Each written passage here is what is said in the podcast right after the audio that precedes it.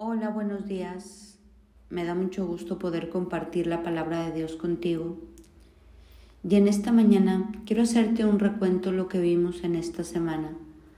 ¿Te acuerdas que vimos de la palabra gratitud o deuda, amor o temor, legítimos o ilegítimos? ¿Y cómo lograr vivir en gratitud, vivir en amor y agradecer esa forma de ser hijos legítimos de Dios es cuando uno se somete al poder del Espíritu Santo. Cuando el Espíritu Santo empieza a tomar el control de nuestra vida, uno empieza con esas nuevas actitudes.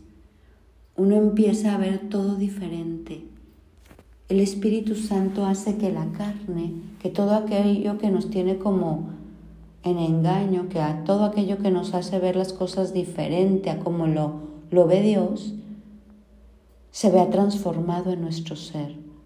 El Espíritu Santo nos hace pensar distinto, hablar distinto, sentir distinto.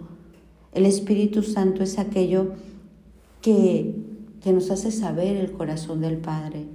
La palabra dice, les conviene que yo me vaya, porque el Espíritu Santo vendrá y les hará saber todo lo que yo quiero. Hay otra cita que dice en Hechos de los Apóstoles 1.8, pero recibirán poder cuando el Espíritu Santo descienda sobre ustedes y serán mis testigos y le hablarán a la gente acerca de mí en todas partes, en Jerusalén, por toda Judea, en Samaria y hasta los lugares más lejanos de la tierra. Cuando la carne mengua, y el Espíritu Santo toma el control, hay revelación, hay unción, hay poder, hay un corazón lleno de gratitud, hay un corazón lleno de amor. Nos portamos como hijos legítimos de Dios y toda nuestra vida da un giro de 180 grados. Por eso lo importante de nosotros conocer las escrituras.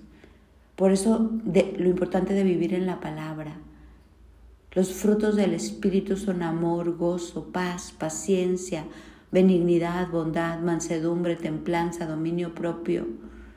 Los frutos de la carne, esas actitudes equivocadas, son pleitos, discordias, enemistades, chismes, lujuria, odios, rencores. Entonces a medida que uno va dejando que el Espíritu Santo tome autoridad de todo nuestro ser es cuando todo cambia. Es cuando hay este poder que habla la palabra, que dice recibirán poder cuando el Espíritu Santo descienda sobre ustedes y serán mis testigos. Y no solo por lo que hablamos, sino por lo que somos, porque muchas veces nuestro ser habla más que, que nuestra boca. Lo que tú dices, lo que tú piensas, lo que tú haces, habla más que todo. Y el Espíritu Santo anhela que tengamos una comunión íntima con Él. El Espíritu Santo es el poder de Dios aquí en la tierra. Y a medida que uno se relaciona con el Espíritu Santo y deja que el Espíritu Santo se mueva en uno, es cuando vemos todos los milagros. Dios quiere darte poder a ti y a mí. Dios quiere llevarnos a vivir una vida de gozo y paz en el Señor. Dios anhela que todo nuestro ser y nuestra boca y nuestro corazón hable Jesús. Por eso quiero invitarte en esta mañana a que tú ores y que le digas, Señor, lléname de tu espíritu venga tu reino, hágase tu voluntad, que yo siempre pueda vivir agradecida, que pueda amar a mi prójimo y a ti de la manera que tú lo planeaste cuando me creaste, que me sienta feliz y agradecido por ser hijo legítimo, por cada corrección, por cada disciplina, por cada instrucción, porque eso está formando en mí el carácter de Jesús. Dice la palabra que todos vamos de gloria en gloria y de victoria en victoria hasta llegar a la estatura del varón perfecto que es Cristo. Entonces, si tú estás leyendo la palabra y está viendo cambios en ti, es el Espíritu Santo que está haciendo esta renovación, este nuevo nacimiento. Pero si nosotros estamos con Dios, pero nuestra vida es igual que toda una vida, no hay una transformación, no hay una renovación, entonces quiere decir que nuestra vida carnal es la que está gobernando. Porque cuando uno llega a los pies de Cristo, lo primero que Dios hace es transformarnos. Hoy analicémonos qué tantos cambios estamos haciendo, qué tanta forma de pensar en nuestra vida se ha moldado a la palabra, qué tanta forma de actuar se ha moldado a la palabra, porque en esa transformación y en ese nuevo nacimiento es donde veremos aquello que tanto anhelamos es donde podemos como poder volver a soñar en las promesas de Dios.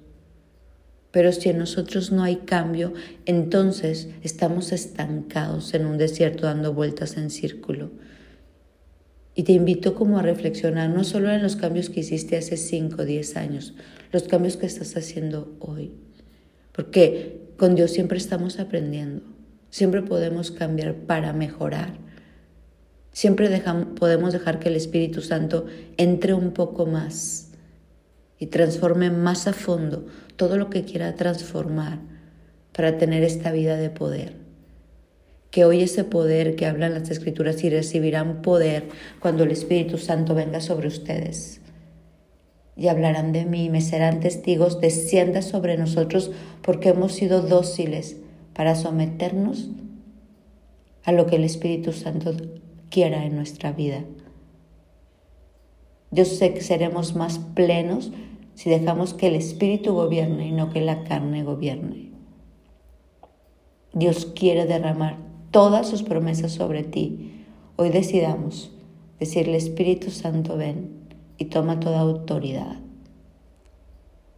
Mi nombre es Sofía Loreto y te deseo un bendecido día.